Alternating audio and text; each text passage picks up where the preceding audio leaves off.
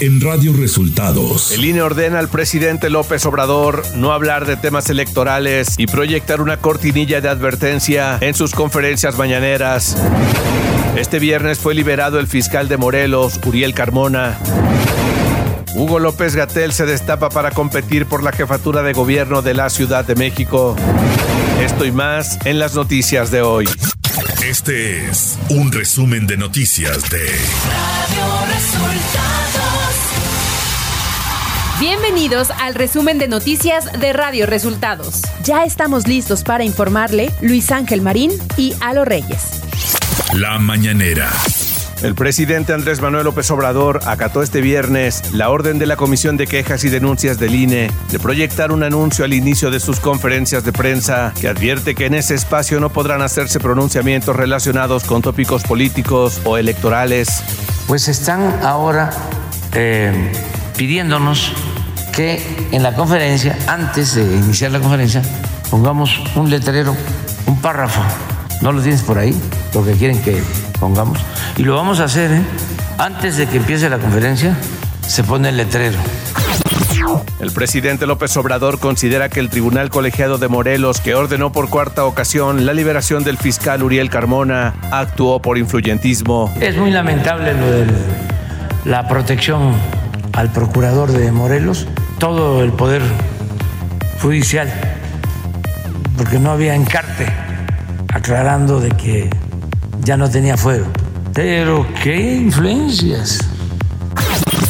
Quien aspira a un cargo de elección popular no puede tener un cargo en el gobierno, advirtió este viernes el presidente López Obrador. El que aspira a ser candidato no puede tener un cargo en el gobierno.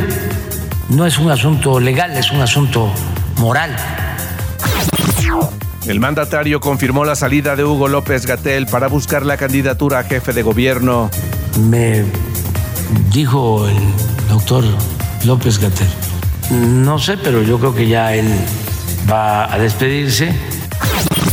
López Obrador consideró que su prima Manuela Obrador Narváez no debe buscar la gubernatura de Chiapas en las elecciones de 2024. Esto para evitar que en su gobierno se repliquen vicios de sexenios pasados. O sea, yo no quiero que eh, se establezca la o se restablezca la mala costumbre del amiguismo, del influyentismo, del nepotismo, de todas esas lacras de la política. Andrés Manuel López Obrador se refirió a la libertad condicional que obtuvo este jueves el abogado Juan Collado. No conozco eh, cuál fue el razonamiento para dejar en libertad al señor Collado, pues eh, posiblemente es lo mismo. Es que el abogado Collado era muy influyente. Radio Resultados.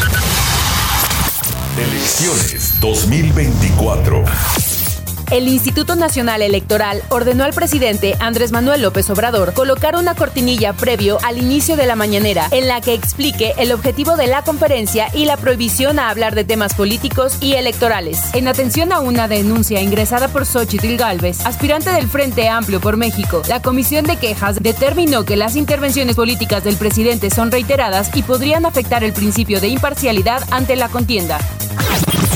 Además, la Comisión de Quejas y Denuncias del Instituto Nacional Electoral declaró como probablemente ilícito el evento del 3 de septiembre realizado en el Ángel de la Independencia, donde los partidos de oposición, PAN, PRI, PRD, entregaron a Xochitl Gálvez la constancia como responsable del Frente Amplio por México. El subsecretario de Salud del Gobierno Federal, Hugo López Gatel, en una entrevista con La Jornada, reveló sus intenciones para competir por la candidatura de Morena por la jefatura de gobierno de la Ciudad de México en las elecciones del 2024. Mediante redes sociales, el funcionario compartió su interés por dar continuidad a las políticas de la Cuarta Transformación en la capital del país.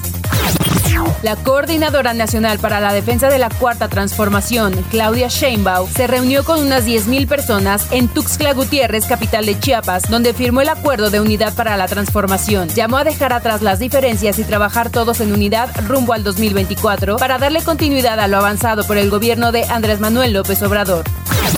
En su encuentro con emprendedoras, profesionistas y empresarias, la responsable de la construcción del Frente Amplio por México, Xochitl Galvez Ruiz, consideró que gran parte del problema de la violencia contra las mujeres tiene que ver con la falta de autonomía financiera que las féminas sufren en sus hogares. En su discurso, explicó que las mexicanas no podrán tener independencia financiera si el gobierno federal no impulsa un sistema nacional de cuidados, si no regresan las estancias infantiles y si no regresan las escuelas de tiempo completo. Nacional. Tras estar recluido 17 días en el penal de El Altiplano, en Almoloya de Juárez, Estado de México, el fiscal de Morelos, Uriel Carmona, recobró este viernes su libertad. A las 9.50 horas, el funcionario morelense cruzó caminando la garita del penal de máxima seguridad, apoyado por sus colaboradores, mientras que afuera era esperado por familiares y su defensa legal. Esto luego de que un tribunal colegiado ordenó por cuarta ocasión liberar al fiscal de Morelos para que continúe su proceso fuera de prisión.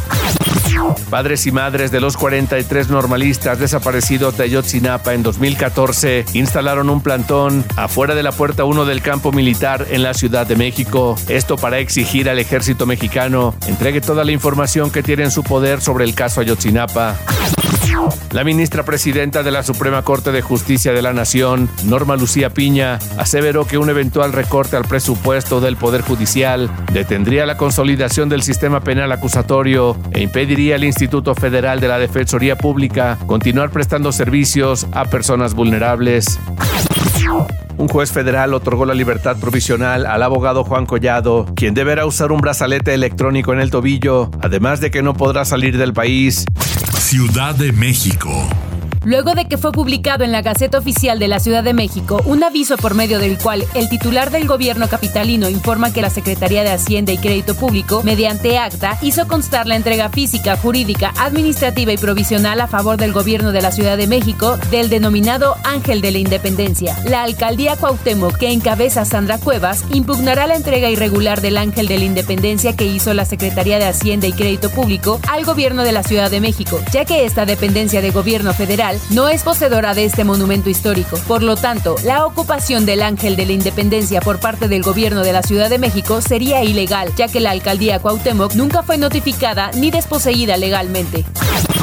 La fiscal capitalina Ernestina Godoy Ramos solicitó al Consejo Judicial Ciudadano su ratificación en el cargo por el periodo 2024-2028. Con ello, se inicia el proceso de evaluación de desempeño y se fijará la fecha para sostener una entrevista con la fiscal, informó el presidente del Consejo, Jorge Nader. Información de los estados.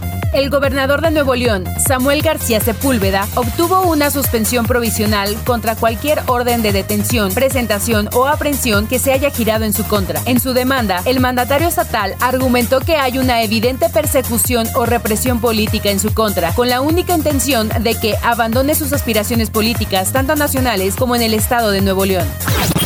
Elementos de la Guardia Nacional, Marina, Ejército y elementos de la Comisión Estatal de Seguridad realizan un operativo en las instalaciones de la Fiscalía Especializada de Combate a la Corrupción. Este despliegue policíaco, conformado por unas 18 unidades de las diferentes corporaciones policíacas, inició alrededor de las 7 y media de la noche. De manera extraoficial, ha trascendido que dicho operativo sería para destituir al actual titular Isaías Rodríguez Moreno y poner en este cargo al vicefiscal Edgar Núñez Urquiza, quien había quedado al frente de esta institución.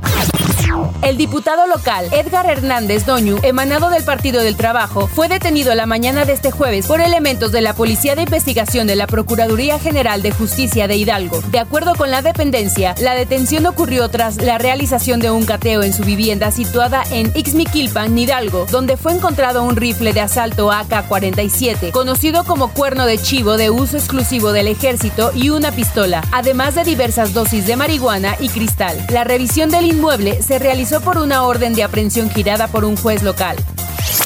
Economía.